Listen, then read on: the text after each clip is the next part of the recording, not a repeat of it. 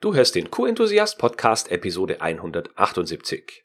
Heute geht es um Computer Aided Quality, auch CAQ genannt, und ich habe mit Professor Dr. Norbert Böhme von Böhme und Weiß darüber gesprochen, wie es sein Unternehmen seit über 35 Jahren schafft, am Puls der Zeit des Qualitätsmanagements zu bleiben und gleichzeitig Software zu entwickeln, die benutzerfreundlich und möglichst allumfassend ist.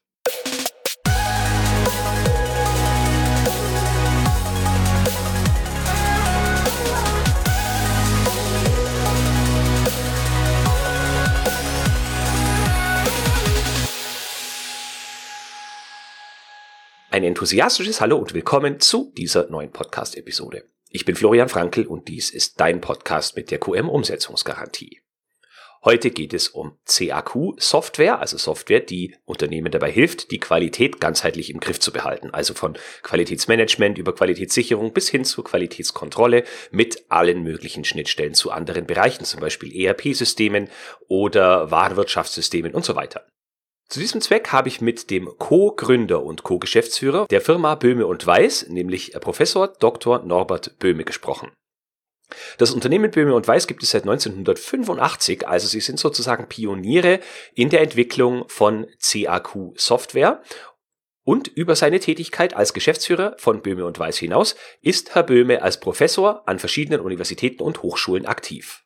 Wie immer ist diese Episode keine Werbeveranstaltung für den Interviewpartner. Es geht natürlich auch hier und da um einen Einblick in das Unternehmen, aber mehrheitlich geht es um die Herausforderungen, die Menschen mit einer CAQ-Software bewältigt haben wollen und vor welchen Hindernissen wir als Nutzerinnen und Nutzer manchmal stehen, wenn wir uns mit solcherlei Software konfrontiert sehen.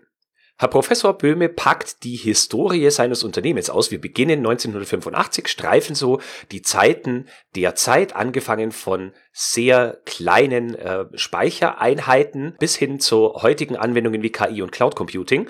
Und da merkt man, dass äh, Professor Böhme und sein Unternehmen immer am Puls der Zeit bleiben. Und ich hoffe, wir können dir während des Interviews einen Eindruck davon vermitteln, wie professionell das Unternehmen dabei vorgeht. Das Unternehmen Böhme und Weiß ist in verschiedenen Branchen aktiv und ich zitiere jetzt mal aus deren Webseite. Äh, es sind die folgenden Branchen, nämlich Anlagen- und Maschinenbau, Automotive, Chemie und Lebensmittel, Elektronik und Elektrotechnik, Feinmechanik, Gerätebau, Handel, Konsumgüter, Landfahrzeuge und Nutzfahrzeuge, Luft- und Raumfahrt und Medizintechnik und Pharma. Also vorwiegend Branchen, in denen etwas produziert wird und weniger der Dienstleistungssektor. Gut, abgesehen jetzt vielleicht mehr vom Handel. Nun wünsche ich dir viel Spaß mit meinem Gespräch mit Professor Dr. Norbert Böhme, dem Geschäftsführer von Böhme und Weiß.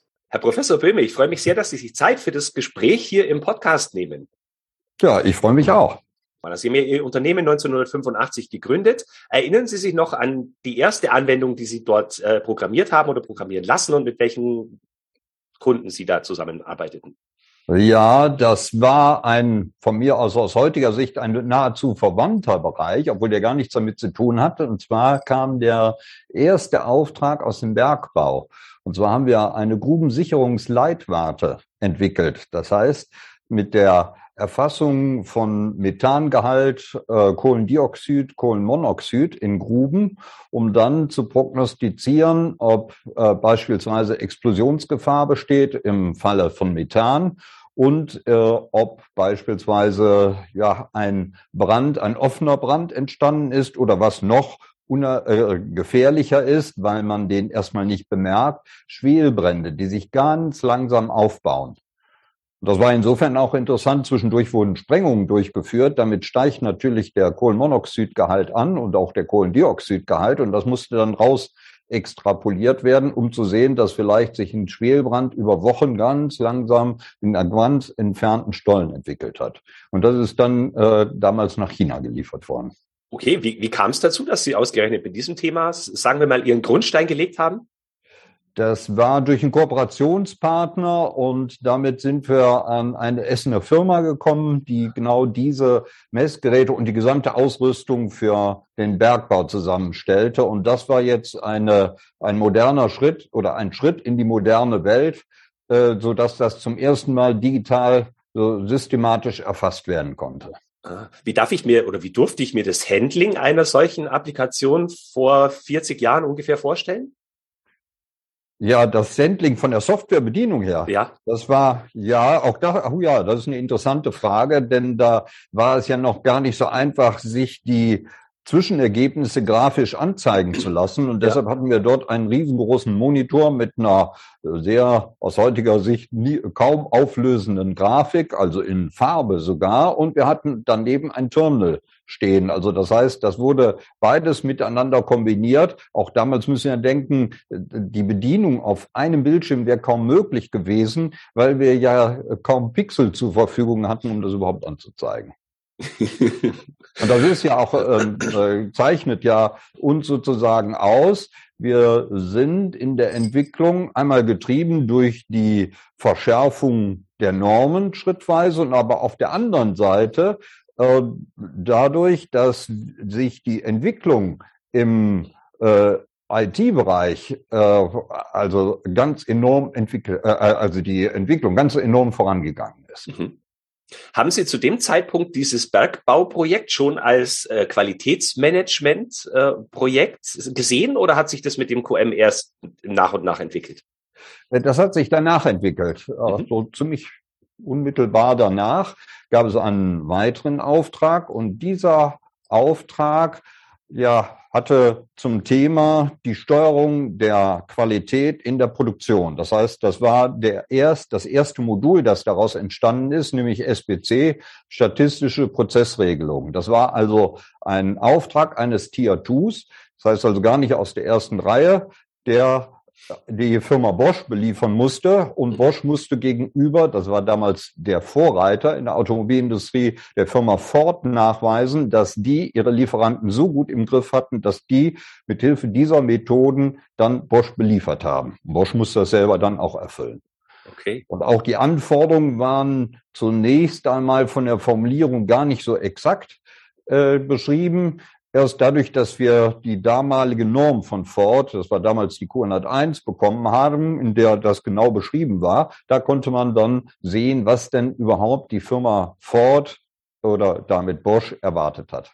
Und das war auch Ihr Einstieg in den Automotive-Bereich oder hatten Sie da vorher schon Berührungspunkte? Das war der Einstieg in den Automotive-Bereich. Äh, wir hatten damals schon Kenntnisse im Qualitätsmanagement, zumindest beherrschten wir auch damals schon das Vokabular und damit äh, zeichneten wir uns doch ziemlich aus, auch gegenüber unserem Kunden, der ja über Nacht, kann man fast sagen, überfallen wurde durch diese Forderungen, bei denen man oder als, als Zulieferer oft das Gefühl hatte, das meinen die nicht ernst. Doch, doch, das meinten die ernst, denn die Firma Ford und die anderen großen Automobilhersteller, nicht nur in den USA, auch bei uns hatten ganz enorme Wettbewerbsschwierigkeiten gegenüber den Japanern. Das ist ja unmerklich.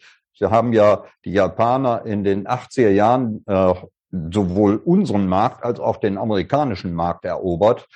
Die Autos waren viel preiswerter und dann obendrein auch noch zuverlässiger, was ja. wir uns überhaupt nicht vorstellen konnten, dass so etwas möglich war. Aber die Fakten sprachen für die Japaner. Ja. Wissen Sie noch, was Sie zu dem Zeitpunkt 1985 für ein Auto fuhren selbst?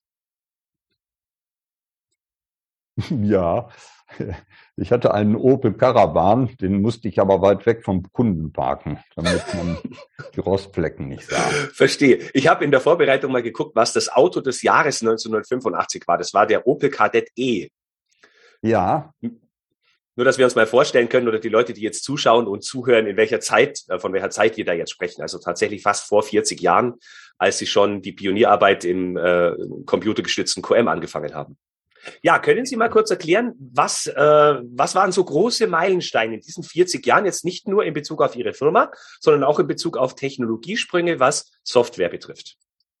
Ja, also im Grunde genommen sind das zwei Stränge. Es sind ja. einmal die äh, Forderungen, die an uns gestellt wurden und wie wir dann schrittweise einzelne Module immer weiter dazu entwickelt haben. Und auf der anderen Seite die Technologie. 1985, das war so die Zeit, wo man im Grunde genommen mit IBM, also mit einem IBM PC arbeiten sollte, aber dieser noch nicht die entsprechende Leistungsfähigkeit hatte. Also unter MS-DOS wäre das gewesen. Und da wir aber sehr früh einen Auftrag bekommen haben, wo also ein Einzelplatz-PC nicht ausgereicht hat, haben wir dann die Richtung gewählt, wir müssen Richtung Unix gehen, wobei aber Unix unglaublich teuer war, weil das eine enorm, eine sehr große Hardware voraussetzte. Wir haben damals mit einem Betriebssystem angefangen, OS 9.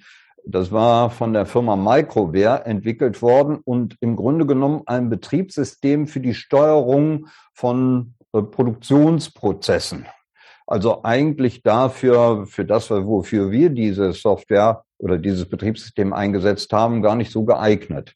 Aber man äh, hatte damit den Vorteil, es war ein Multi-User-System und wir konnten damit äh, unsere Messstationen steuern. Wir hatten damals eine äh, sehr enge Verbindung zu Hardwareherstellern, so dass wir auch das Problem, damals gab es noch nicht das CE-Zeichen und nicht die Leistungsfähigkeiten, so dass wir das Problem meistern konnten, in der Fertigung Datenverbindungen aufzubauen und zwar störungsfrei. Wir haben mit Lichtwellenleiter gearbeitet, nicht mit Glasfaser, sondern mit Kunststoffleitern.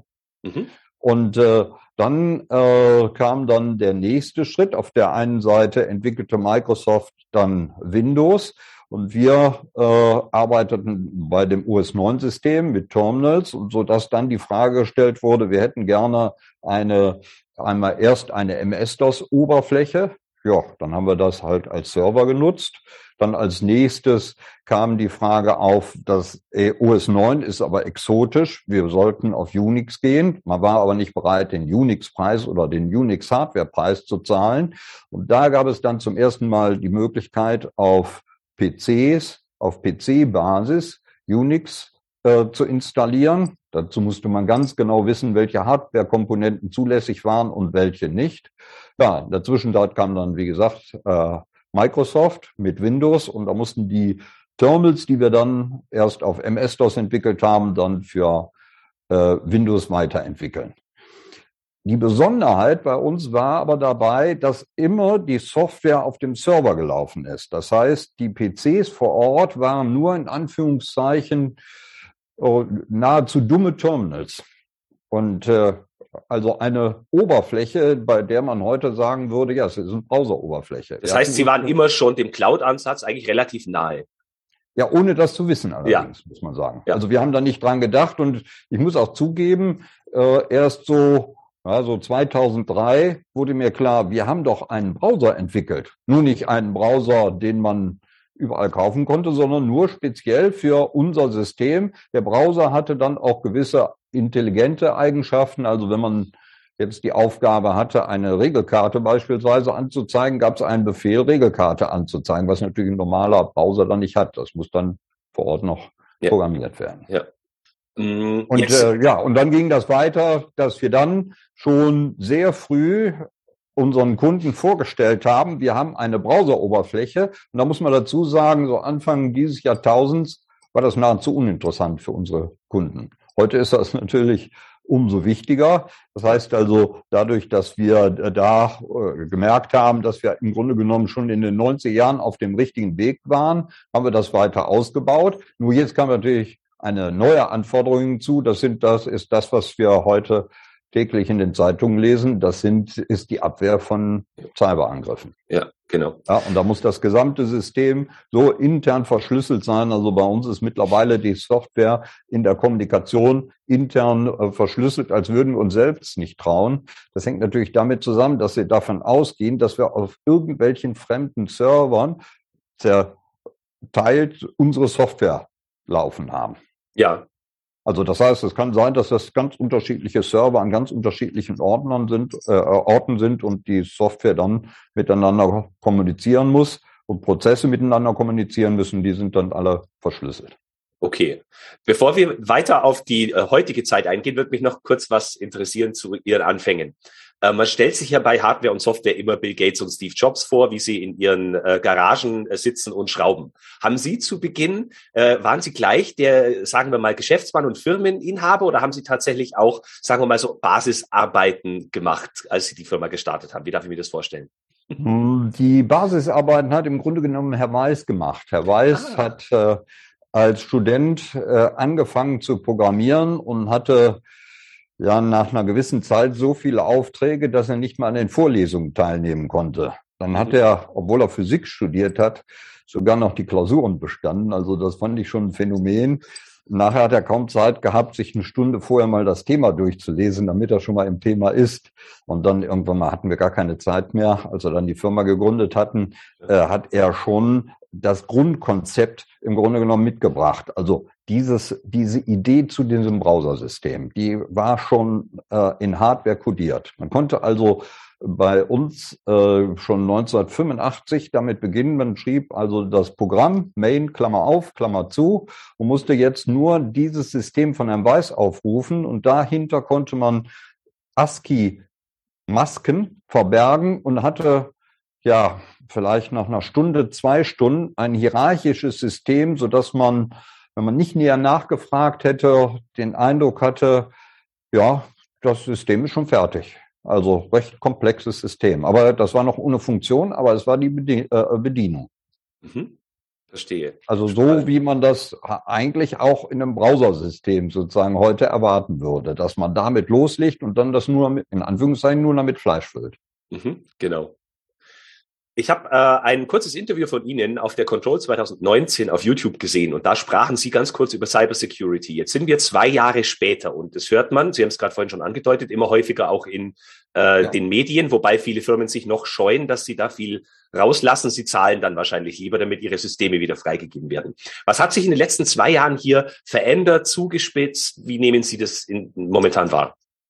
Also wir haben ausgesprochen viel Energie in diese Sicherheit gesteckt.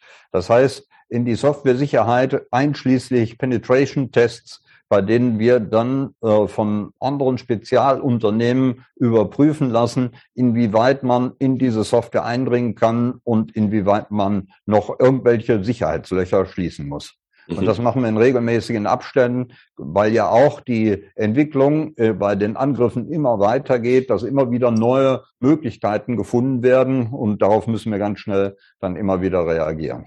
Mhm. Also hat das Thema jetzt heute noch eine höhere Priorität bekommen als noch vor zwei Jahren? Ja, also erheblich mehr. Ja, mhm. also man könnte viel schneller entwickeln, weil man sich um die eigentliche Sache kümmern könnte. Nein, nein, wir müssen uns hauptsächlich um die Sicherheit kümmern. Ja, das ist ganz wichtig. Ja, das glaube ich sofort. Ähm, Schlagwörter Qualitätsmanagement oder Qualität 4.0 und Industrie 4.0. Ähm, da sind Sie ja auch ganz vorn mit dabei in den beiden Themen. Jetzt wird mich mal abseits der Software an sich interessieren, was so Ihre Wahrnehmung bei Ihren Kunden und Interessenten ist. Nehmen Sie wahr, dass die schon in Richtung Qualität 4.0 gehen oder dass sie eher hinterherlaufen und vielleicht noch bei Qualität 2.0 und 2.5 oder so stehen? Ja, das ist sehr interessant. Es gibt äh, eine Reihe von Kunden, die haben das gar nicht mitbekommen, dass sie schon, bevor dieser Ausdruck Industrie für Null gefallen ist, äh, schon lange daran gearbeitet haben. Immer wieder gibt es so kleine Ansätze. Nämlich, das ist ja eigentlich eine Idee, die äh, vor 35 Jahren eine, einen anderen Namen hatte. Das nannte sich CIM, Computer Integrated Manufacturing. Das ist im Grunde genommen dasselbe Konzept. Der Haken war aber damals, die Hardware war noch nicht so weit. Heute haben wir winzig kleine Platinen mit, äh, also mit Leistungsfähigkeiten, wo man sich fragt, die brauche ich doch einfach gar nicht. Ich brauche ja noch nicht mal ein Prozent davon oder ein Promille davon, von dieser Leistungsfähigkeit. Ja gut, ist egal, es ist ein Chip und ich kann äh, alles damit tun. Und damit kann ich an jeder Stelle irgendeinen Sensor einsetzen, der dann Informationen liefert und damit ist das sozusagen die Verbindung zu Internet of Things, wie ich zu Hause mein, äh, mein Haus oder meine Wohnung vernetzen kann. So kann ich das in der Industrie ganz genauso. Und dann ist das manchmal relativ schnell erledigt man ist sich gar nicht bewusst, dass man gerade auf diesem Weg zur Industrie 4.0 ist. Mhm. Ja, und dann ist das für uns immer wieder die Aufgabe, dann bestimmte Parameter zu übernehmen, weil wir natürlich immer den Hintergedanken haben, an welches Modul kann man das anschließen, um dann zusätzliche Informationen zu Kennzahlen zu verarbeiten oder auch Warnungen äh, herauszugeben.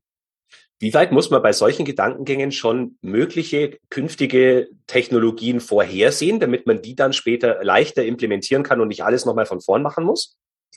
Das muss man permanent. Und man muss auch viel, äh, immer wieder in regelmäßigen Abständen ganze Bereiche neu entwickeln, obwohl man gerade fertig ist und voller Stolz sagen könnte, jetzt können wir loslegen. Nee, dann zeichnet sich möglicherweise schon wieder eine andere Technologie am Horizont ab. Das kommt ja. kommt ja auch diese Geschwindigkeit, mit der heute äh, Computer arbeiten können. Das heißt, bestimmte Dinge waren vor, vor 20 Jahren noch gar nicht angedacht, weil es keinen Sinn machte. Man hätte zu lange warten müssen und dann ist da überhaupt kein Nutzen mit verbunden. Und jetzt macht man das nebenbei. Das ist ja. wie bei einer Heizungssteuerung. Also wir hätten, äh, man hätte vor äh, 25 Jahren sich entscheiden müssen, brauche ich eine Fußbodenheizung oder eine äh, normale Heiz, Heizung mit Heizkörpern und entweder hätte ich das eine System oder das andere wählen können. Heute ist das egal. Das heißt, es macht eine kleine Steuerung und äh, ja, dann habe ich auch eine Fußbodenheizung neben der normalen Heizung. Ja, und ja. so ähnlich ist das in der Produktion auch. Mhm. Ja, Oder auch bei Messmitteln. Messmittel haben heute die Möglichkeit, äh, viel, viel mehr Informationen mit in diesen kleinen Chip hineinzubringen. Das heißt, das Messmittel weiß selber, was es ist. Das kann äh, im Prinzip genau wissen, welche Historie habe ich, wann bin ich kalibriert worden. Man muss es dem Messmittel nur mitteilen. Ja. Und es weiß vor allen Dingen, was ganz, ganz wichtig ist, ist eine Forderung, die es schon oh, über 25 Jahre gibt. Ich muss genau wissen, mit welchem Messmittel ich welchen Wert erfasst habe. Wenn das Messmittel nämlich einen Defekt hat, dann muss ich ja wissen, wie weit muss ich diesen möglichen Defekt zurückverfolgen. Also muss ich wissen, welche Teile habe ich wann damit gemessen. Wäre, war eine Forderung, die man immer so unterm Deckel gehalten hat, weil es vor 20 Jahren noch gar nicht möglich war, das zu erfassen. Heute ist das kein Problem. Das haben wir mit unserer, in unserer Software integriert. Mhm. Sie haben gerade von zwei Strängen gesprochen. Äh, der eine Strang hier ist technologische Möglichkeiten, das andere sind die Anforderungen. Mhm. Was, also abgesehen von Anforderungen, die an uns herangetragen werden, an, von Kunden an uns, von äh, Normungen und so weiter. Was kommt denn zuerst? Denken sich Firmen erst, ich habe ein Problem und frage mal den Softwarehersteller, ob er mir das lösen kann? Oder äh, kommen oft Schlagwörter wie ähm, Blockchain oder Cloud oder was auch immer und KI und man überlegt sich dann, was kann man mit diesen Technologien machen. Äh, da gibt es noch einen dritten Strang. Das heißt, der äh, dritte Strang ist im Grunde genommen mit dem ersten verbunden. Kunden stellen Forderungen, beziehungsweise wir können oft sehen, die Kunden werden bald folgende, folgende Forderungen stellen, weil sie nämlich äh, innerhalb eines Normen äh, Gebäudes sind und dann diese Forderung selbst erfüllen müssen. Das heißt, das ist dann die äh, äh, IATF 16949 oder VDA beispielsweise, FDA und so weiter. Und dort wird immer weiter an bestimmten Anforderungen gearbeitet. Und da muss man immer wieder durchfiltern, was muss man als Softwarehaus entwickeln, als QM-Systemhaus entwickeln, damit der Kunde genau diese Forderungen erfüllen kann. Das ist der eine Teil. Und dann muss man allerdings auch, das ist dann besonders schwierig, differenzieren, welche Forderungen werden sich wahrscheinlich im Markt gar nicht ausbreiten. Und äh, sonst entwickelt man äh, viel zu viel und dann wird das Ganze viel zu unübersichtlich. Ja. Und vor allen Dingen auch manche Forderungen sind überpaced, kann man sagen. Der Kunde kann das gar nicht erfüllen in dem mhm. Bereich. Ja, das und dann gibt es die technologischen äh, Fortschritte hier, da beispielsweise Browsertechnologie, dass man also tatsächlich in diese Richtung gilt, äh, äh, geht. Künstliche Intelligenz, da sind wir schon in einigen Forschungsprojekten involviert, wo man dann sehen kann, wie kann man das nutzen. Wobei wir ja oftmals auch schon Informationen für die KI liefern können. Wie gut sind wir denn jetzt? Weil wir ja schon vorbereitete Kennzahlen haben. Also wir müssen nicht bei Null anfangen, sondern wir können sagen, wenn wir diese Konstellation haben, wie ist denn gerade die Qualität? Und dafür haben wir dann Parameter. Das können Fehleranteile sein und die man dann auch in äh, Prozessfähigkeitsindizes angeben kann oder Anzahl von Reklamationen und so weiter. Mhm. Ja. Und äh, dann natürlich auch äh, immer wieder äh, neue Clustermöglichkeiten, Auslagerung, äh, Software as a Service, dass das auf einmal möglich ist. Dazu muss man natürlich immer wieder die Mentalität der Unternehmen mit äh, prognostizieren und da darf man sich nicht so sehr vertun, sonst entwickelt man in die falsche Richtung. Ist ein deutsches mittelständisches Unternehmen bereit, die Software in der Cloud zu betreiben? Ja. Also extern. Man kann es mhm. ja in der eigenen lokalen Cloud betreiben. Das ist ja. nicht so das Problem, aber wenn man das äh, von einem Dienstleister erwartet, das ist natürlich dann eine Schwierigkeit. Das stimmt. Ich habe mich nur gefragt, ob es ein guter Ansatz ist, zu warten, bis Kunden von mir etwas fordern, um dann rauszufinden, ob es Softwareanbieter gibt, die das können, oder ob ich mich lieber selber, äh, ob ich mir selber schlau machen sollte darüber, was kann denn moderne Technologie und wo unterstützt mich die, die Qualität zu verbessern, auch wenn Kunden oder Normen das vielleicht noch nicht explizit fordern. Ja, also man muss auf jeden Fall äh, sich die Gedanken selber machen und äh, muss dann äh, ja abschätzen, inwieweit das erfolgreich sein wird oder nicht. Ist auch äh, bei uns dann immer wieder die äh, Schwierigkeit. Äh, da muss man sich in der Entwicklung manchmal den Vorwurf gefallen lassen, wir entwickeln was, da hat mich noch kein Mensch nachgefragt. Stimmt. Also nach dem iPad hat vorher keiner gefragt. Oder nach einer Kamera, äh, die gleichzeitig ein Telefon ist. Da Oder nach einem Telefon mit vier Kameras. Ja, dann noch mit vier Kameras. Ja, hat keiner nachgefragt, also braucht man es nicht. Nee, nee. Wenn man weiß, dass es absurd ist, äh, danach zu fragen, fragt auch keiner. Ist aber nur deshalb absurd, weil es sowas immer nicht gibt. Ja, das stimmt. Äh, ich würde ein bisschen auf den Kunden als solchen eingehen, also auf Ihren Kunden. Äh, jetzt weiß ich, dass Ihnen extrem wichtig ist, was Ihre Kunden denken. Ich meine, Sie sind letztlich auch damit groß geworden, dass Sie das umgesetzt haben, was Kunden von Ihnen wollten und was auch deren Kunden von den Kunden wiederum äh, gefordert haben.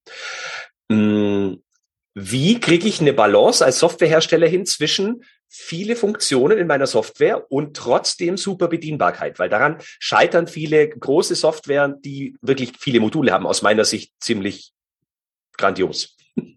Ja, ja, ja, das ist auch die Schwierigkeit dabei. Äh, da muss man unterscheiden, äh, meine ich, zwischen den Modulen, die ein bestimmtes Fachwissen voraussetzen.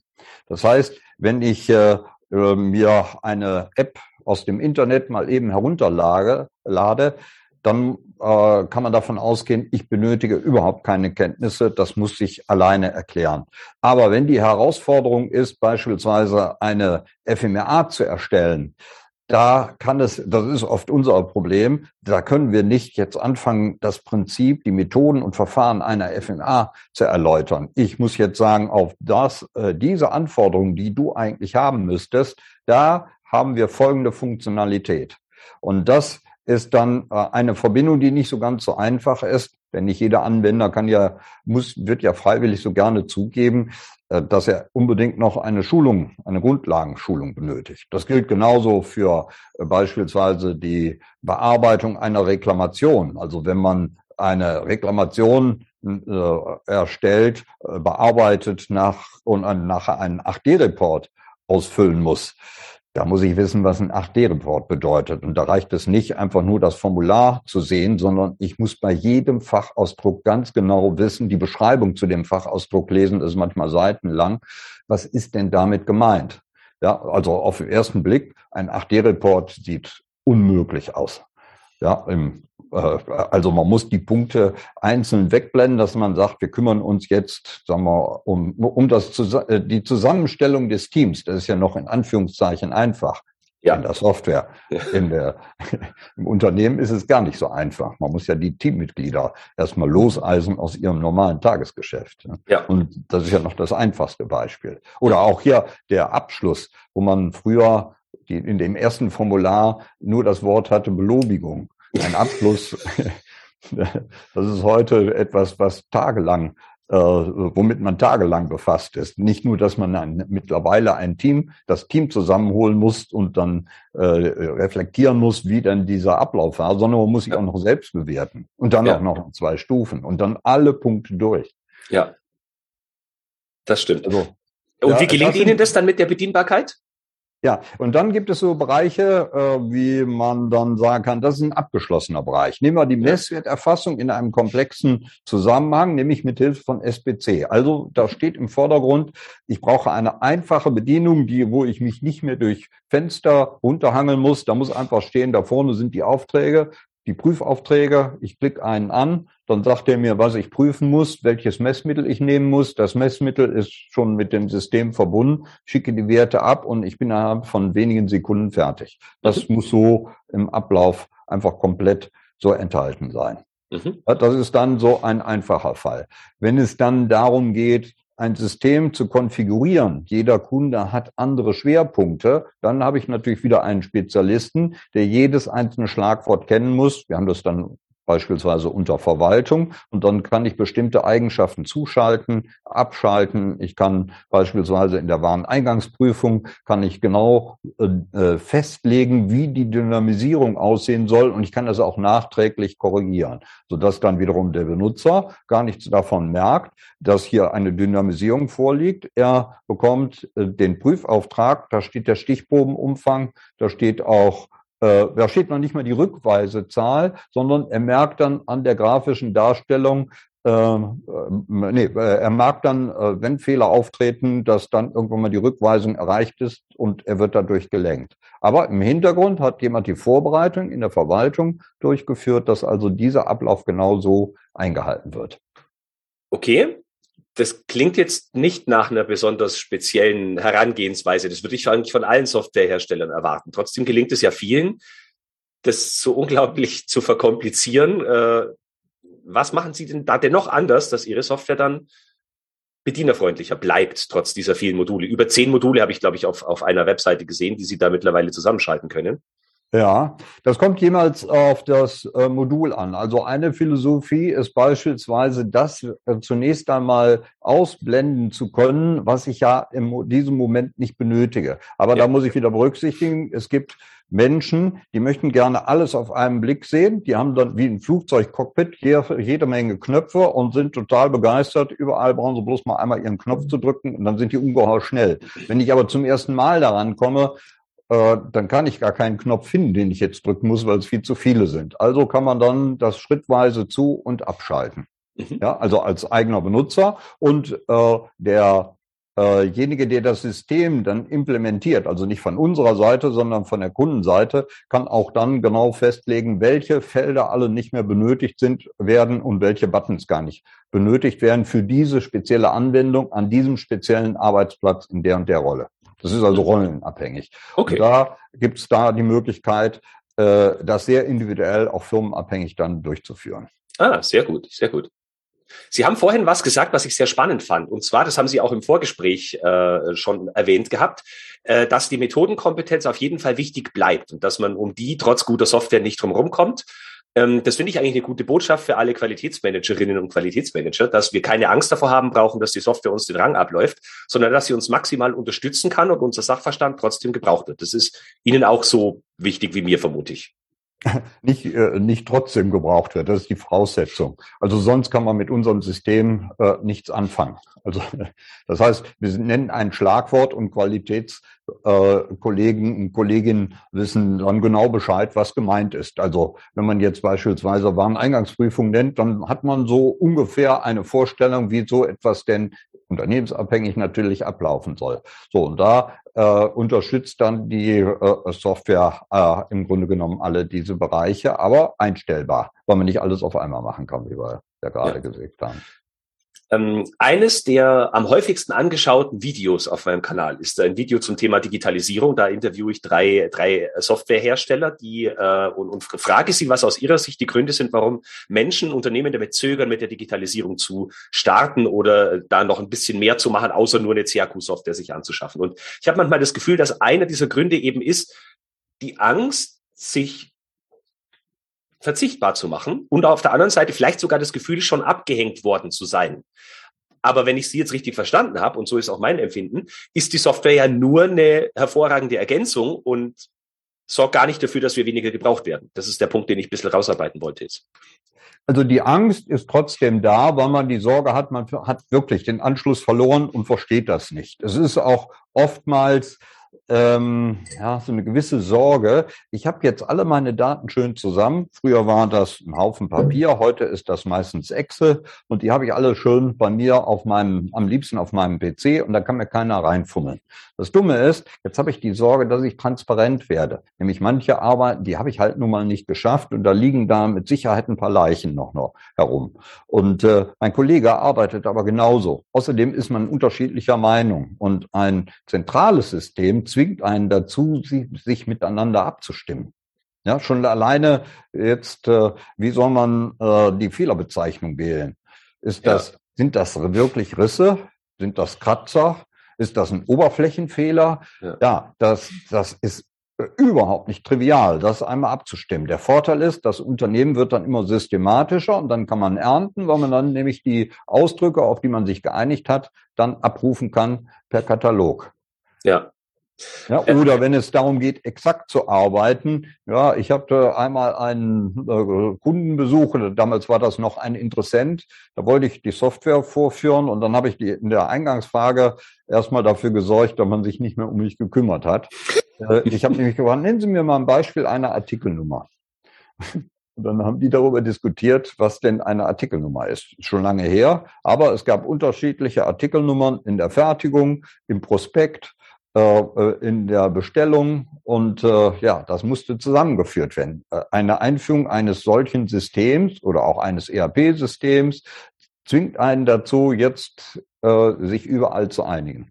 Das mhm. ist auch so eine Sorge, weil man weiß, dann schaffe ich mein Tagesgeschäft nicht mehr, wenn ich mich jetzt um diese Sache auch noch kümmern muss. Danach ist das Tagesgeschäft viel einfacher, aber der Weg dorthin, der geht tatsächlich durch ein Gebirge möglicherweise, je nachdem, ja wie das, äh, wie der Zustand in einem Unternehmen ist. Mhm. Hat außer das Tagesgeschäft wird einfacher, was wenig greifbar ist, ein Mitarbeiter sonst noch einen Vorteil von dieser Transparenz? Ja, ähm, er bekommt viel, viel mehr Informationen. Also das ist auch bei uns die Information, wie kann äh, äh die, die Philosophie, wie kann ich denn einen Menschen dazu bringen, freiwillig mit uns zu arbeiten? Eigentlich haben wir ja gar keine Software äh, um äh, die Qualität zu zeigen, sondern im Grunde genommen die Nicht-Qualität, damit man Verbesserungspotenziale hat. Und da hat man nicht unbedingt die Motivation, seine eigenen Fehler so bis ins letzte Detail zu dokumentieren. Aber äh, das, äh, da muss einem dann geholfen werden, dass man damit äh, dann auch sieht, dass es im Laufe der Zeit besser wird. Ja, dass man also zeigen kann, wir haben uns äh, fantastisch engagiert und wir sind jetzt an einer ganz anderen Stelle als äh, an der Stelle, wo wir vor einem Jahr waren.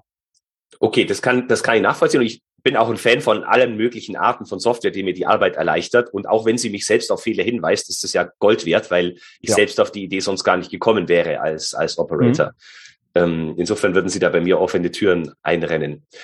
Ähm, was sind denn so klassische Missverständnisse, die Menschen gegenüber Qualitätssoftware haben, was diese vielleicht leisten kann, können soll, was aber faktisch nicht so ist, sondern was der Mensch noch tun müsste.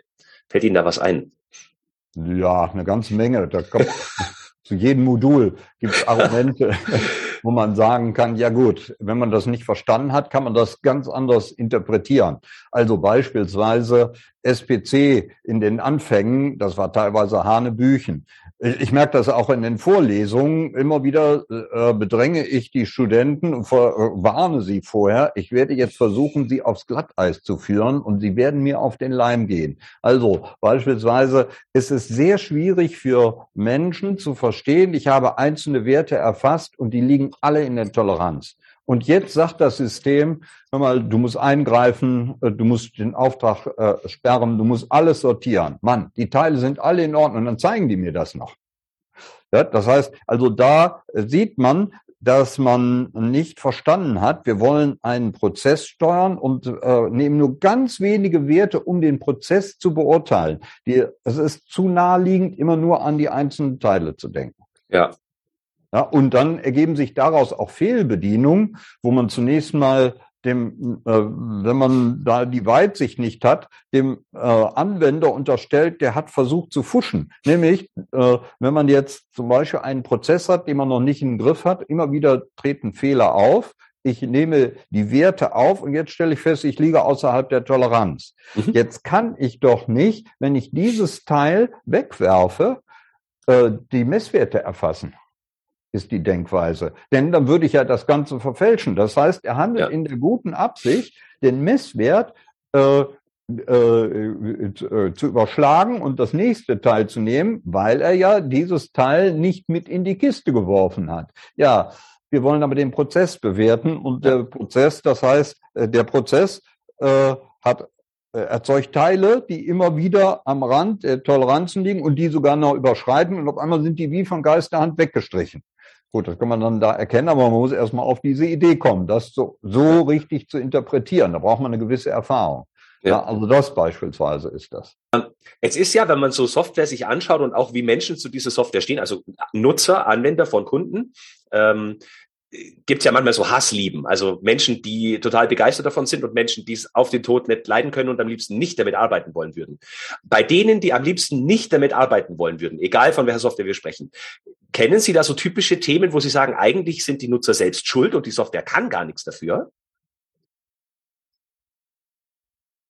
Es kommt jetzt darauf an, was Sie unter Nutzer verstehen. Manchmal äh, hängt der Erfolg eines Verfahrens und damit auch der Software davon ab, wie die Einführung gelaufen ist. Das heißt, auch wie die, wie die Grundlagen sind. Immer wieder muss man in manchen Bereichen immer erklären, was man denn in Wirklichkeit will. Sobald es mit Statistik zu tun hat, das, das muss ich mehrfach im Jahr schulen nochmal, ja, damit man das, das wirklich versteht. Ja. Ähm, oder auch, dass es äh, dann, das hilft einem manchmal, uns bleibt nichts anderes übrig, der Markt verlangt das und der Markt ist jetzt unser Kunde oder sind unsere Kunden und die stellen diese Anforderung. Damit hat es der Qualitätsleiter eigentlich von der Argumentation am einfachsten, nämlich die Alternative ist, wir müssen Arbeitsplätze abbauen, weil wir die Aufträge nicht mehr bekommen. Funktioniert aber auch nicht immer, wenn die Kette zu lang ist. Wenn man es direkt merkt und sagt, guck mal, der ist jetzt abgesprungen, jo, das ist, das ist natürlich eine, die brutalste Schulung dann. Ja, das stimmt.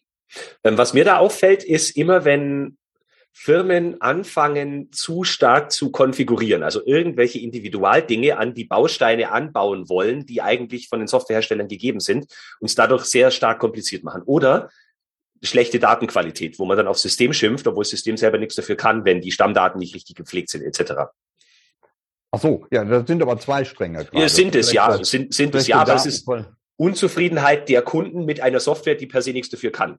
Hm, ja, also äh, man kann es ganz einfach sehen, äh, wenn man Software beispielsweise einführt und man möchte schon Analysen sehen, dann kann man das am Anfang nicht, wenn man viel zu wenig Daten hat. Ja, und das ja. ist dann im ersten Moment für alle Beteiligten sehr frustrierend, weil die sich überhaupt nicht vorstellen können, wie denn von mir aus eine ausgefüllte Pareto-Analyse aussehen würde. Eine Pareto-Analyse, die nur aus einem Balken besteht, äh, ist ja theoretisch eine Pareto-Analyse, aber ja. äh, damit ist diese Grafik nutzlos. Da besteht auch die Gefahr, man klickt da am Anfang voller Neugierde drauf und sieht, da ist ja gar nichts. Also weiß man, das ist äh, was, das ist ein Bereich, der mich nicht interessiert. Und genauso ist das, wenn es irgendwelche Kurven sind, eine Kurve, die nur aus einem Punkt besteht. Ja, das ist also immer äh, immer ganz schwierig. Ja, das kann ich mir vorstellen. Sie haben vorhin schon Ihre Lehrtätigkeit angesprochen. Jetzt haben Sie ja verschiedene Lehraufträge. Äh, wie kam es denn dazu? Warum machen Sie das seit so langer Zeit und was begeistert Sie daran in dem Thema? Ähm, das ist, wir hatten immer Verbindungen zu Universitäten gehabt und äh, jetzt schon so Anfang dieses Jahrtausends kam immer mal die Frage, wir wollen den Bereich Qualitätsmanagement ausbauen. Mhm. Und äh, so wie im CAD vor 30 Jahren es natürlich dann interessant ist, nicht einfach am Zeichenbrett zu arbeiten. Man möchte das natürlich auch mit Hilfe eines CAD-Systems äh, einmal demonstrieren. Und heute ist das ganz klar. Man arbeitet ausschließlich fast nur noch mit dem CAD-System. Und so ist das im Q-Bereich ebenfalls, äh, dass das dann weiter in Anführungszeichen vergoldet werden soll. Aber vergolden ist schon ein übertriebener Ausdruck. Man muss einfach das Gefühl dafür haben, was könnte eine Aufgabe eines zukünftigen Ingenieurs sein. Das, die Aufgabe kann nicht sein, dass er die Daten erfasst und sich über weiß wie viele Gedanken macht, wie analysiert werden soll, sondern einfach, wie er andere dazu bringt, die Daten dann zu erfassen und er dann bei der Analyse direkt auf die Standardverfahren zugeht und diese äh, ja, diese dann auch versteht. Und das ist dann auch der Spezialbereich in der Vorlesung, dass man dann auch sieht, dass sobald man solch eine CRQ-Software hat, ja viel, viel mehr Möglichkeiten hat der einzelnen Analyse, wenn es um Prozesse geht, Reklamationsverfolgung, Fehlerschwerpunktanalyse und so weiter. Mhm. Und, und was, äh, was begeistert Sie vor allem daran, das so lange zu machen? Ja, also einmal äh, ist das natürlich auch so, man äh, bekommt da gut äh, einen sehr guten Kontakt zu Studenten und sieht natürlich da auch die Möglichkeit, äh, dass dort äh, Studenten für uns gewonnen werden können, beispielsweise in Form eines Praktikums, Bachelor- oder Masterarbeit oder auch Promotion haben wir auch schon gehabt. Das einmal schön. Und was natürlich interessant ist auch, ich bekomme da viel stärkeren Eindruck, was geht in den Köpfen unserer Kunden vor.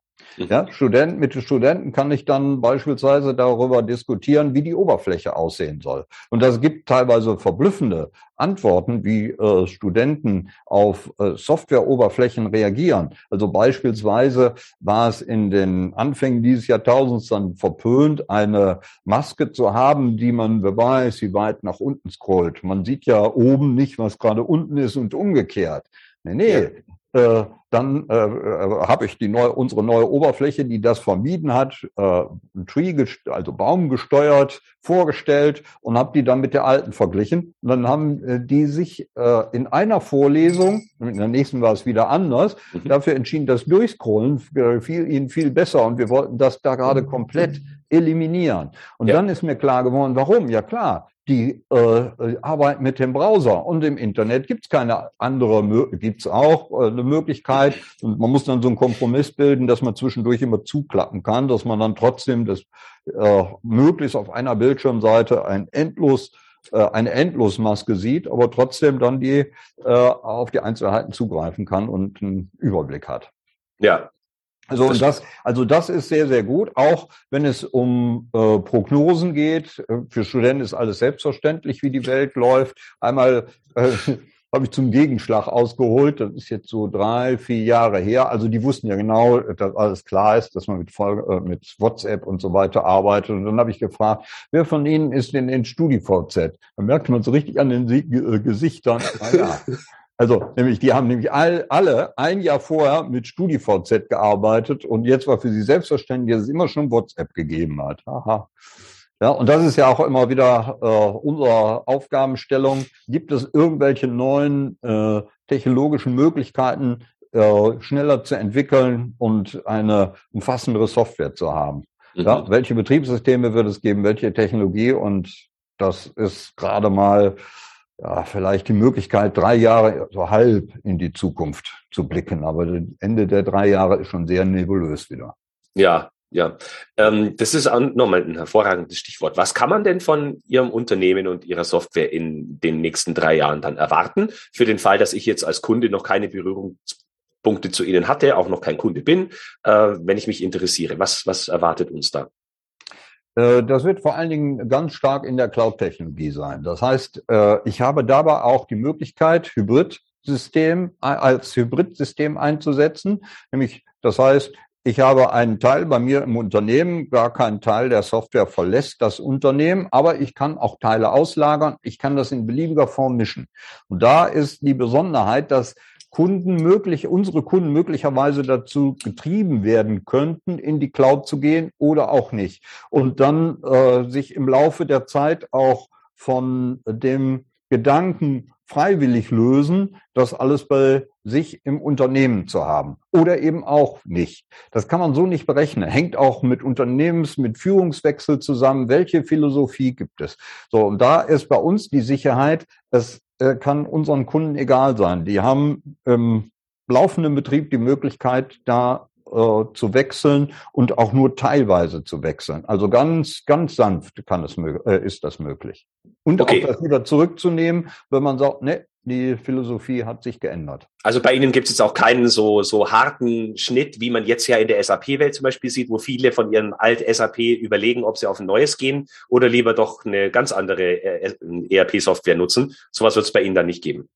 Nee, also äh, das ist unsere grundsätzliche Philosophie. Wir um, nehmen unsere Kunden sanft mit immer in in die Zukunft, Schritt für Schritt. Und der Kunde bestimmt die Geschwindigkeit. Es gab mal eine Ausnahme, das war der Jahrtausendwechsel. Da mussten sich manche Kunden schweren Herzens von einer uralten Hardware trennen, weil es nicht anders ging. Und da mussten sie dann den Sprung machen. Aber da gibt's dann auch die äh, entsprechende Migrationsstrategie, so dass das dann schrittweise auch bei dem Kunden möglich ist. Nur da war es halt ein großer Schritt. Ja. Wie schaffen Sie denn den Spagat zwischen, ich springe jetzt sofort auf einen neuen Zug auf, wie sowas wie Blockchain zum Beispiel, obwohl es vielleicht noch gar nicht so wirkliche Anwendungen in unserem Bereich gibt, äh, gibt sicherlich, ähm, und oder warten Sie da auch, bis sich irgendwelche auch in anderen Ländern Marktbegleiter da etabliert haben und sagen, komm, jetzt können wir da auch mitmachen? Ja, also das heißt, äh, wir überlegen immer wieder, welche Applikation jetzt davon Gebrauch machen könnte. Das ist bei KI, bei Blockchain und so weiter immer wieder der Fall. Und immer wieder gibt es so Ansätze, wo wir kleine Versuche fahren äh, und dann einmal überprüfen, ob das einen Nutzen hat. Und dann äh, stellen wir so etwas da dem Kunden vor. Mhm. Okay. Also immer wieder, haben wir immer äh, in der Vergangenheit auch so gemacht, immer wieder ausprobiert, ob das funktioniert. Es gab auch einige äh, oder eine ganze Reihe von Fehlversuchen. Man muss das halt sehr, sehr häufig mit einer hohen Schlachtzahl machen. Mhm. Darf ich erfahren, wie viele Menschen Sie beschäftigen mit solchen Entwicklungen und mit solchen Trend, äh, Trends sich zu, an, anzuschauen? Mm, das sind eigentlich, na gut, man, ja, etwa 50 Prozent der Entwickler das ist schon aus der, ja, aus der Atmosphäre heraus, dass dann äh, man sich gegenseitig so ein bisschen überbietet und sagt, guck mal, äh, da habe ich eine interessante Anwendung. Und dann möchte der andere zeigen, ich habe noch eine bessere. Und so schaukelt man sich hoch. Das ist eine schöne Atmosphäre. Ja, das klingt gut. Äh, ich habe ja meinen äh, Gastartikel auf Ihrer Webseite veröffentlichen dürfen und da war mir vor allem ein Anliegen auszudrücken, dass viele Softwarehersteller aus meiner Sicht wenig Innovationen äh, mehr irgendwie auf den Markt bringen, sondern es mehr darum geht, ihr Lizenzmodell zu optimieren. Ähm, und das finde ich einfach sehr schade. Ich fühle mich da auch nicht wirklich gut äh, beraten. Ich erinnere mich noch an einen äh, Softwarehersteller, der gesagt hat, wenn, als ich eine Anforderung gestellt hatte, das braucht außer Ihnen keiner, das machen wir nicht. Also es war eine Firma, die sich im Maschinenbau spezialisiert hat, aber in den Lebensmittelbereich unbedingt wollte. Und Lebensmittel hat halt was Charakteristisches, was zum Beispiel die Mikrobiologie betrifft. Die haben sie sonst fast nirgends. Entsprechend ist auch die Labordatenerfassung äh, so ein bisschen anders. Und das, sowas finde ich sehr schade, wenn mir ein anderes Lizenzmodell, wo ich mehr zahle und weniger Service habe, angeboten wird, statt dass mir wirklich geholfen wird. Das finde ich nicht schön und das klingt bei Ihnen jetzt aber anders. Ja, also äh, das hängt, hängt natürlich vom Produktspektrum an. Ja. Und äh, man muss dann auch sehen, es gibt sehr häufig Anforderungen, bei denen man auf einer höheren Abstraktionsebene sieht. Im Grunde genommen ist das eine ähnliche Anforderung wie aus einer völlig anderen Branche. Das heißt also, im ersten Moment ist das absurd, dass man die miteinander zusammenbringt. Aber von der Technologie her und von der äh, Datenstruktur können dort Ähnlichkeiten äh, äh, auftreten. Man muss es dann aber so allgemein dann auch entwickeln und dann unter äh, der Systemeinstellung so konfigurieren, dass einmal der eine zufrieden ist und einmal der andere zufrieden ist. Vor allen Dingen hat das den Vorteil, wenn das möglichst ganz entgegengesetzt ist, dann befruchtet dass die eine Branche die andere Branche. Das heißt, da kommen Ideen raus, die für den einen selbstverständlich sind, der, die andere Branche sagt, oh, das ist aber, das ist ein interessantes Verfahren. Ja, also ähnlich haben wir beispielsweise unser Reklamationsmanagement äh, beim Start entwickelt. Wir hatten ein Unternehmen, das die konkrete Anforderung hatte, hier Ford 8D-Report zu erfüllen. Und dann sind wir an ein anderes Unternehmen gegangen und die hatten den Vorteil, die hatten Heimarbeiter. Heimarbeiter sind im Grunde genommen Zulieferer. Mhm. Beziehungsweise, wenn man das wiederum anders entwickelt, ist das ein Konzern mit lauter, mit unglaublich vielen Niederlassungen. Mhm. So, und äh, dementsprechend haben wir für das zweite, das war dann der zweite Kunde, haben wir die Software so erweitert, dass davon wieder der Kunde Nummer eins äh, von profitiert hat. Und so hat sich das dann gegenseitig befruchtet. Ja. Interessant ist dabei auch, das ist frustrierend für einen Entwickler, wenn Sie jetzt diese Erweiterung dem ersten zeigen. Das heißt, dann sieht er Komponenten, die er sehr gut gebrauchen kann und mhm. an die er nicht gedacht hat.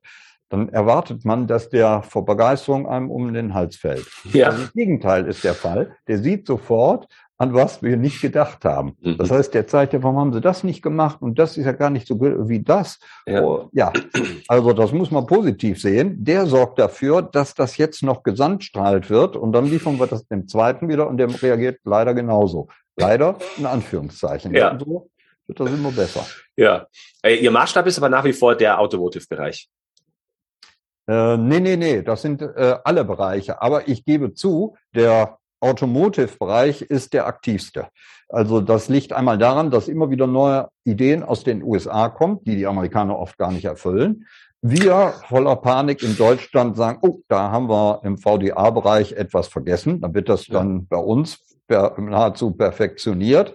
Und dann äh, kommen diese Anforderungen an uns. Und die diffundieren oftmals oder meistens in die anderen Bereiche hinein. Luft- und Raumfahrttechnik, Medizintechnik, Maschinenbau. Und die haben aber den Vorteil, die können sich ja, im Maschinenbaubereich meistens freiwillig entscheiden, welches Verfahren nehmen sie denn. Im Automobilbereich kann man als Zulieferer sich oftmals nicht selbst entscheiden. Man muss es einfach machen, auch wenn man noch nicht so richtig dahinter steht. Ja.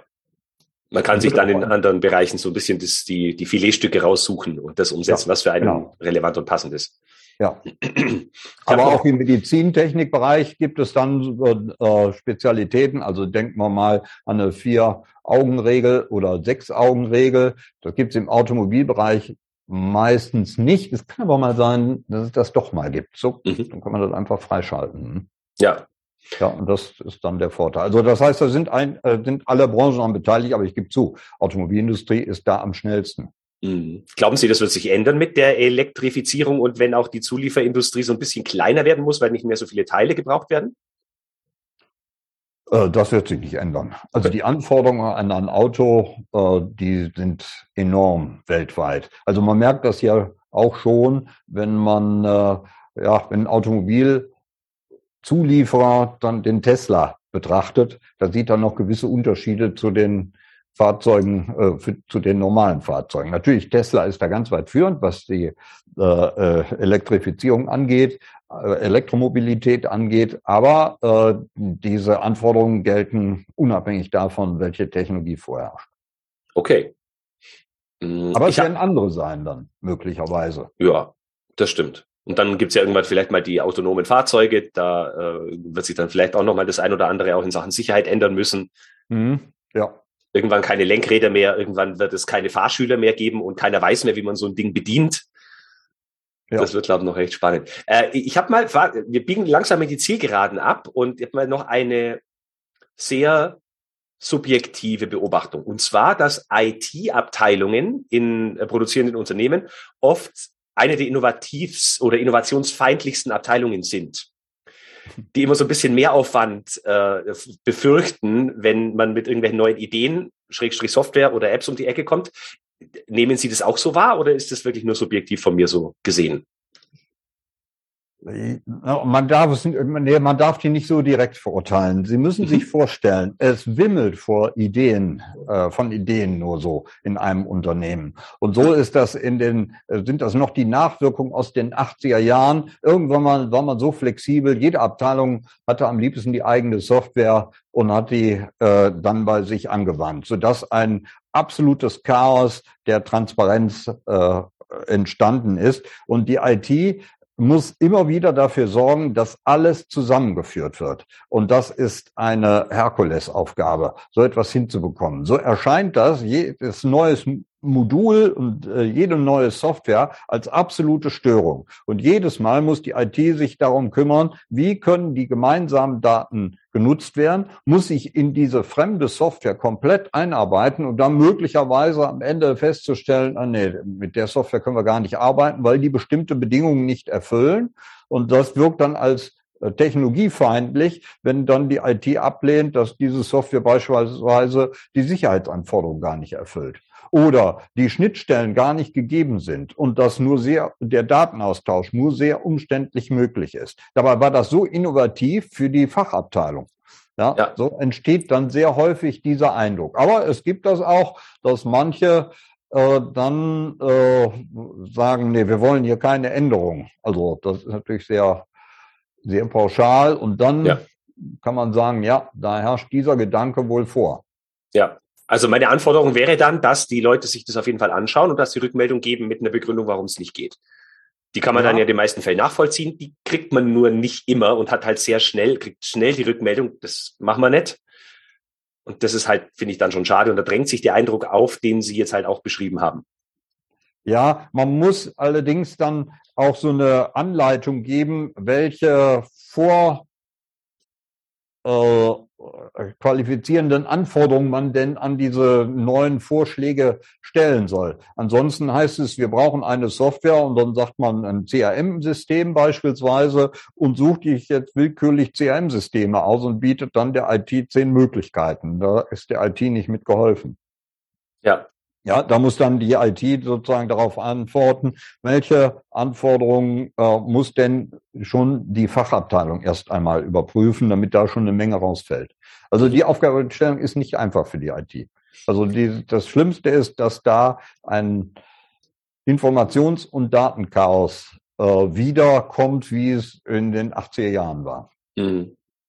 Ich habe erst vor kurzem versucht, eine Software zu implementieren, beziehungsweise erstmal herauszufinden, ob eine Software für eine bestimmte Anwendung äh, tauglich ist. Wenn Sie dann in ein Projekt gehen mit einem Kunden, das weiß ich nicht, ob Sie diesen operativen Einblick haben, ähm, womit fängt man an? Erstmal mit so einer Art kleinen Workshop mit dem Fachbereich ohne IT und diese Leute, die dann hinterher irgendwann mal mit rein müssen? Oder sollten die möglichst schon am Anfang mit rein, die dann vielleicht meinen Traum zerstören, aber äh, notwendig sind, damit Sie auch als Hersteller oder als, als äh, ähm, wie sagt man, als Lieferant der Software dann auch Ihren Job gut machen können? Äh, die, das muss ein Team sein. Also die IT und die Fachabteilung müssen immer zusammen dabei. Schon von Anfang an oder darf ich erst mal ein bisschen mit Ihnen spinnen, bevor ich die alle reinhole, die mir alles wieder kaputt hauen? Platt gesagt. die hauen ihnen das ja nicht kaputt. Die geben ihnen ja teilweise die Lösungen vor. Und, aber ärgerlich kann es sein, dass es ein Luftschloss ist und die IT sagt, das machen wir nicht. Also das ist für alle Beteiligten absolut frustrierend. Wenn dort K.O.-Kriterien nicht beachtet werden von der IT, die die IT möglicherweise oder in den meisten Fällen vorher gesagt hat, äh, dann schieben alle die Schuld auf die IT. Die war es aber nicht. Ja. Ja, also weil die Bedingungen erfüllt sein müssen. Mhm. Ja, also das äh, äh, es ist auch wichtig, klar, ein äh, IT-Mitarbeiter ticken anders. Äh, wenn die noch nicht die Lösung für eine Aufgabenstellung haben, dann kann es sein, je nach Typ, sagt er, das geht nicht. Oder das liegt nur daran, ihm ist dann noch nicht eingefallen, wie es denn geht. Das kann sein. Also wir haben hier auch Mitarbeiter, äh, die mir ganz breit, äh, lang und breit erklären, warum etwas nicht funktioniert. Und eine Woche später habe ich die Lösung.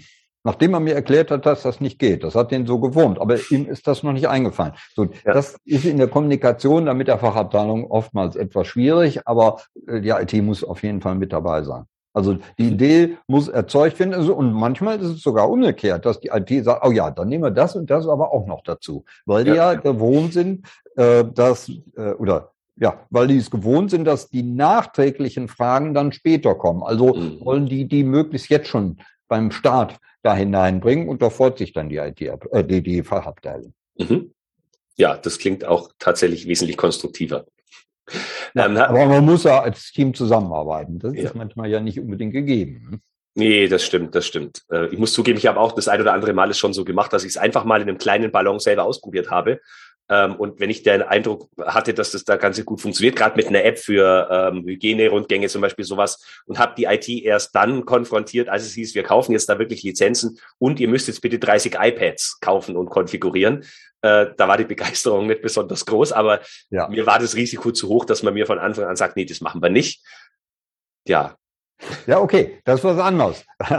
nee, Sie wollten sich genau informieren, äh, wie hoch der Nutzen dieser Anwendung ist. Ja. So, und da ist die IT erstmal nicht mit dabei. Das ist Ihre Sache. Mhm. Aber Sie sprachen gerade von der Implementierung. Ja. Da, äh, das ist dann der nächste Schritt, nachdem Sie davon überzeugt sind, die Software hat einen bestimmten Nutzen. Dann, äh, dann wissen Sie, was Sie wollen. Nicht, dass Sie dann noch mittendrin dann einen Rückzieher machen. Also da muss man die IT verstehen. Da möchte die natürlich keine Arbeitszeit mit verlieren. Ne? Ja, das stimmt. Da haben Sie recht. Ähm, Herr Professor Böhme, wenn ich gebe zu, bevor wir Kontakt miteinander hatten, habe ich von äh, Ihrem Unternehmen, Ihrer Software nicht so wahnsinnig viel gewusst, obwohl Sie seit fast 40 Jahren am Markt sind, ähm, weil es auch eine andere Branche ist. Ich bin eher im Lebensmittelbereich beheimatet und so. Und äh, würden Sie vielleicht noch zwei, drei Worte dazu verlieren, hm, warum Menschen sich mit Ihrem Unternehmen beschäftigen sollten, wenn sie bisher in Sachen CAQ-Software da noch nichts gehört haben? Was zeichnet die Unternehmen besonders aus verglichen mit anderen Unternehmen? Äh, also es hängt natürlich davon ab, welches Unternehmen mit uns in Kontakt treten sollte. Das heißt, wenn mhm. dort hohe Qualitätsanforderungen bestehen, ist das eindeutig ein Muss. Das heißt, bei uns haben äh, die Mitarbeiter äh, herausragende Kenntnisse, was die Methoden und Verfahren im Qualitätsmanagementbereich angeht. Das mhm. heißt also, auch dort sind die ersten Gespräche möglicherweise gar nicht auf die Software bezogen, sondern auf die Abläufe in dem Unternehmen. Und das merken wir immer wieder, dass diese Unternehmen dann auch äh, einen enormen Erkenntnisgewinn haben, dadurch, dass wir einfach nur die Fragen stellen, wie machen Sie dies, wie machen Sie das? Und diese Fragen sind auch sehr gezielt auf einzelne Abläufe abgestellt und sind nicht einfach äh, nur ein einfache, eine einfache W-Frage, sondern ganz gezielt, das geht bei uns sehr, sehr systematisch. Also es kann auch durchaus sein, das passiert immer wieder, dass wir den Interessenten ausreden, bestimmte Module zu erwerben, weil sie davon nichts haben. Ja, okay. also beispielsweise, das sind so Plausibilitätschecks. Äh, jemand benötigt unbedingt eine Prüfmittelverwaltung, weil er in irgendeinem Audit dann schlecht aufgefallen ist. Da darf man auf gar keinen Fall vergessen zu fragen, wie viele Prüfmittel haben Sie? Wenn der 30 ja. Prüfmittel hat, also die beste Software ist Excel. Da kann man jetzt nicht mit unserer Software arbeiten. Es sei denn, ja. es sind Spezialprüfmittel, wo die komplexesten Analysen gemacht werden müssen für diese Prüfmittel. Dann kann das akzeptiert sein, aber da muss man unsere Software auch dann schon äh, anders einstellen, dass die anderen Seitenwege gar nicht gegeben sind. Mhm. Ähm, jetzt haben Sie gesagt, äh, höchste Qualitätsansprüche. Wenn ich andere Softwarehersteller frage, bietet Ihre Software mir die Möglichkeit, höchsten äh, Qualitätsansprüchen zu genügen, da würde keiner Nein sagen. Können Sie hm. das ein bisschen mehr spezifizieren vielleicht? Hm, ja, das sind einmal, äh, aber da glaube ich, unterscheiden wir uns schon von anderen äh, Unternehmen. Äh, wir haben sehr, sehr tiefe Normenkenntnisse. Mhm. Also die, äh, weil wir diese auch in unserer Software mit allen Spitzfindigkeiten implementieren müssen und auch immer wieder entscheiden müssen, den Teil machen wir nicht, denn der Teil ist in der Norm unqualifiziert. Welche also, Normen? Können Sie da einen kurzen Überblick geben? Äh, das kann Bereiche sein aus dem VDA, äh, FDA, mhm. ähm, IATF mhm. 16949, also äh, im Grunde genommen sind alle dabei. Man muss ja sehen, das sind Kompromisse, diese Normen. Da haben sich viele Unternehmen abgestimmt äh, und haben äh, dann Anforderungen aufgestellt. Und das kann ganz unterschiedlich gelaufen sein. Vielleicht bei manchen kann man sehen, da haben Machtkämpfe stattgefunden. Also da stehen äh, manchmal widersprüchliche Anforderungen, je nachdem, wie weit man jetzt in dieser Norm vorangeschritten ist. Ja, und da müssen wir dann so einen äh, Bogen äh, schlagen, dass äh, wir das Sinnvollste da herausgreifen. Und zwangsläufig in den Diskussionen mit unseren Kunden ist dann dieses Wissen dann da entstanden. Okay. Also das ist äh, außergewöhnlich. Und wir äh, gehen auch sehr auf den einzelnen Mitarbeiter ein. Also das heißt, wir haben teilweise Spezialoberflächen für bestimmte Anwendungen, obwohl man ja am liebsten alles gerne in einer Oberfläche hat. Ja, ja. aber man denkt dann immer an die Office-Produkte und die Microsoft äh, Produkte, äh, also wie, auch wie Outlook, und äh, die sehen ähnlich. Ja, das ist gerade eine ähnlich, sehr ähnliche Anwendung gewesen. Aber ob ich nun in der Fertigung bin und dort eigentlich gar keinen Platz für eine Tastatur habe ähm, oder ob ich jetzt ähm, ja, mit einem Team zusammen bin und ich bin der Moderator in diesem Team und ich bin derjenige oder habe einen Assistenten, mit der mir das ausfüllt. Das ist eine andere Oberfläche, als wenn man äh, jetzt sagt, so, jetzt gehen wir mal allgemein, äh, springen wir mal von der Reklamationsverfolgung in die Wareneingangsprüfung, in die Warenausgangsprüfung ähm, äh, dann mal gucke ich mir an, wie weit das Audit ist. Ja, da, wenn ich also wie eine Spinne im Netz sitze, dann brauche ich mein, meine Spinne im Netzoberfläche beispielsweise. Ja. Aber Anwender ja. oftmals müssen eine ganz andere, einfachere haben. Okay, dann fasse ich mal kurz zusammen. Anwendungsorientierung, Normkenntnisse und dass Sie wirklich äh, in die Prozesse gehen, bevor Sie irgendwelche Module vorschlagen. Ja, richtig. Das, und äh, also eine enorme Kenntnis, was Integration in bestehende Systeme gibt, die das Unternehmen schon einsetzt, insbesondere ERP-Systeme, äh, auch MES-Systeme sind auch MES-Hersteller, aber wir haben auch enge Schnittstellen zu anderen MES-Herstellern. Also das haben wir bei der äh, unserer Geburt sozusagen schon von Anfang an zu äh, bewerkstelligen haben, weil äh, wir damals noch mit IBM Großrechenanlagen zu tun hatten. Mhm. Das war ein Heiligtum, da durften wir überhaupt nicht rein. wir brauchten aber die Daten dann von denen. Das haben wir damals auch hingekriegt. Okay. Würden Sie Branchen oder Unternehmen einer bestimmten Größe ausschließen, dass die wahrscheinlich eher weniger glücklich werden? Also Sie haben vorhin schon angedeutet, wenn man nur wenige Prüfmittel hat beispielsweise. Ja, wenn es äh, kleinere Unternehmen sind, äh, die nicht extreme Anforderungen erfüllen müssen, das, das, da kann man das meistens mit Bordmitteln machen. Das liegt ja schon allein daran, die Kommunikation unter den Mitarbeitern in solchen kleinen Unternehmen ist eine ganz andere. Wenn ich äh, mit drei Kollegen in einem Raum sitze, dann müssen wir jetzt nicht eine Software haben, um uns gegenseitig etwas mitzuteilen.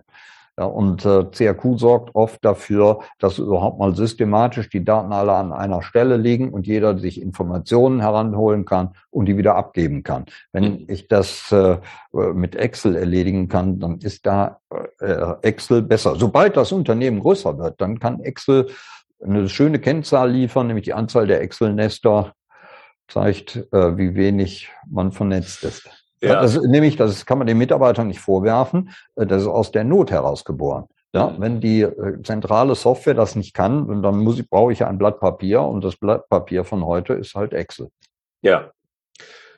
Hm, was, was ist denn ein kleines Unternehmen für Sie? Es gibt Leute, die würden 250 Mitarbeiter als kleines Unternehmen bezeichnen, die anderen, die ja. kämpfen oder die würden mit Umsatz argumentieren. Ne, äh, sagen wir mal so äh, 20 Mitarbeiter, 30 Mitarbeiter, 50 Mitarbeiter, aber da fängt schon an, äh, das hängt davon ab, welche Anforderungen die haben. Also es gibt ja. Äh, Hochleistungsunternehmen mit 50 Mitarbeitern, die haben richtig großes System von uns. Also, äh, aber das wäre so der Rand. Also in der Regel geht das so bei so 80 Mitarbeitern los. Okay, und bei den Branchen würden Sie tatsächlich sagen, die mit sehr hohen, auch regulatorischen Anforderungen, Anforderungen der Kunden und solche Dinge, oder? Ja. ja. Okay. Aber das kann auch sein, dass einzelne Kunden dann diese Anforderungen stellen und das gar nicht irgendwie zentral geregelt ist. Dann gibt es auch sehr viele Unternehmen, die das dann tatsächlich äh, äh, äh an sich einen Anspruch haben. Also nehmen wir an beispielsweise Werkzeugindustrie. Ja, da stellt der äh, Kunde im Einzelnen meist gar nicht so eine Anforderung, aber da sind sehr häufig die Erkenntnisse, welchen Nutzen, enormen Nutzen man hat, dadurch, dass man viel schneller produzieren kann, aufgrund dessen, weil überhaupt keine Fehler auftreten, weil man die Fehler von vornherein vermieden hat. Ja. Also da haben wir einen Kunden, äh, der hat das äh, ganz fantastisch gelöst. Als er mir das, äh, das schon lange her, berichtet hatte, habe ich gedacht, oh, glaubt mir kein Mensch. Das sieht so aus, als hätte ich ein Schulbuch für CAQ geschrieben oder für Qualitätsmanagement geschrieben. Jetzt alles genauso gemacht. Immer wenn ich gefragt habe, wieso haben Sie das gemacht? Das ist doch klar, steht da in den Normen. Und, und die beliefern nicht die Automobilindustrie, aber die haben das einfach so gemacht und haben äh, alle Läger abgebaut, die äh, Liefer, äh, die Reaktionszeit im Falle von Reklamationen äh, drastisch erhöht. Die haben Erfindungen mit unserer Software gemacht also darauf gekommen sind, es gibt äh, Produkte, die der Markt benötigt, auf die ist noch kein Mensch gekommen, obwohl mhm. die klar sind. Okay, super. Hm, als letzte Frage würde ich Sie ganz gerne noch um eine kleine Prognose bitten wollen, wohin sich denn das Qualitätsmanagement in Zukunft entwickeln wird. Sie da vielleicht die eine oder andere Meinung zu? Um. Ähm. Wir kommen ja aus einer Zeit, in der äh, QM hier noch so Made in Germany war noch so ein Qualitäts- Prädikat, sagen wir mal, ähm, ändert sich das? Bleibt das so? Wie, inwiefern werden die Anforderungen noch strenger oder weniger streng werden? Wie beobachten Sie das? Also wir können von dem Endverbraucher ausgehen. Mhm. Unsere Art und Weise, Produkte zu beurteilen, die hat sich drastisch geändert. Ein Auto von 1990 würden wir überhaupt nicht mehr akzeptieren. Und das gilt dann auch für eine Kaffeemaschine und für alles andere. Das heißt, unsere Anforderungen steigen. Ähm, wir werden bisher immer noch dieses Made in Germany hochhalten. Ich gebe zu, wir sind die oftmals die ersten, die auf irgendwelche systematischen Anforderungen reagieren. Und deshalb erstellen wir auch so gerne systematische Anforderungen. Aber man darf den asiatischen Markt überhaupt nicht vernachlässigen. Dort äh, entwickelt sich etwas, das ist also meines Erachtens unglaublich an einer unglaubliche Geschwindigkeit, mit der preiswerte Produkte mit einer hohen Qualität hergestellt werden.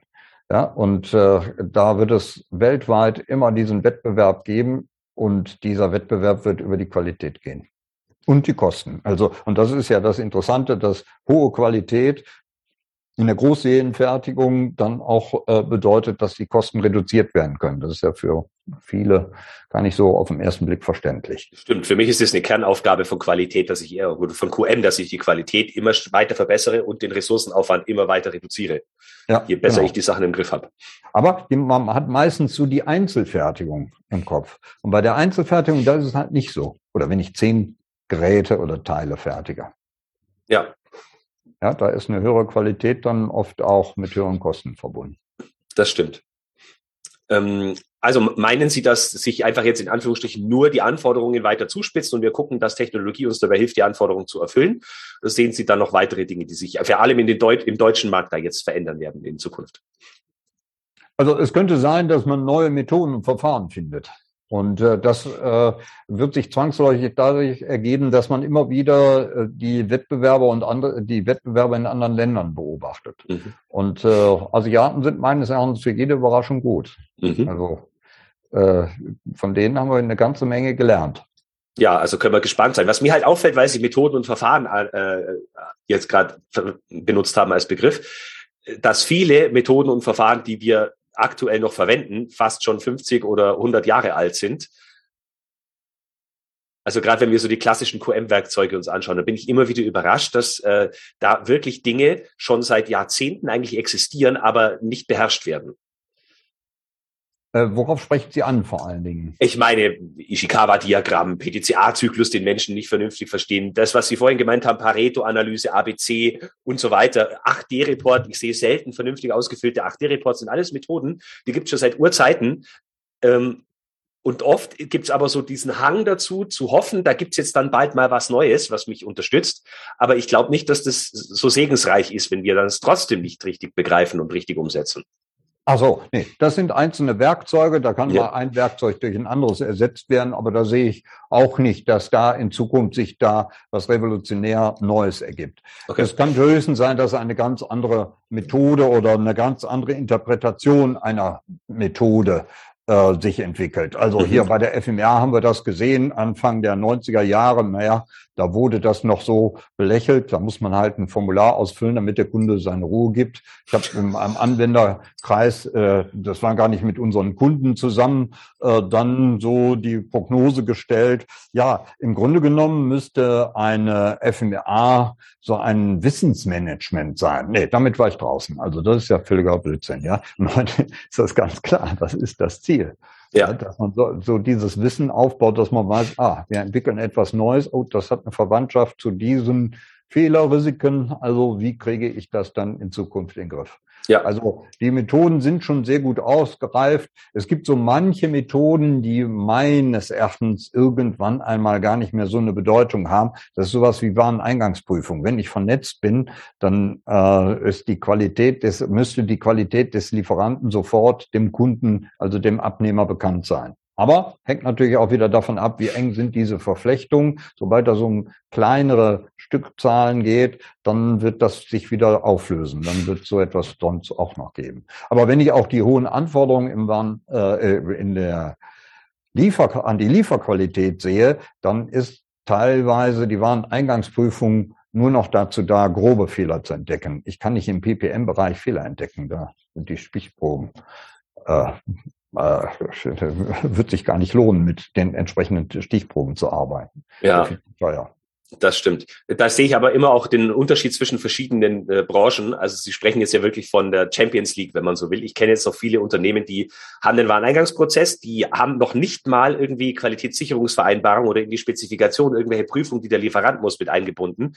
Äh, die machen das irgendwie alles selber, haben dann noch äh, Prüflabore äh, in, in hohem Ausmaß oder sie prüfen so gut wie gar nichts und haben halt dann irgendwie öfter mal Reklamationen oder irgendwelche Ausfälle. Also da sehe ich auch eine ganze Bandbreite immer noch. Ja, oder Sie prüfen das in der Fertigung, weil der Fehler auf jeden Fall auffallen würde. Genau. Aber wenn man Pech hat, dann halt zu spät. Ne? Richtig, und dann diskutiert man mit dem Lieferanten, ob er den Schaden akzeptiert und der sagt, nee, das hätte euch früher auffallen müssen. So offener und verdeckter Mann. Ja, ja, ja genau. Ja. Oder ja. es gibt noch nicht mal eine Bemusterung. Das heißt, der Lieferant ist überhaupt nicht in der Lage, richtig zu liefern. Das hätte man beim ersten Muster, also selbst im klassischen alten Sinne feststellen können. Ja, Das stimmt. Ja, da gibt es noch eine wahnsinnige Bandbreite. Ich bin gespannt, was da die Zukunft bringt. Herr Professor Böhm, es hat mir sehr viel Spaß gemacht, mit Ihnen ja, in auch. dieses Thema Software und Qualitätsmanagement einzutauchen. Hm? Ihr habt eine ganze Reihe von Themen angerissen und Fragen äh, gestellt.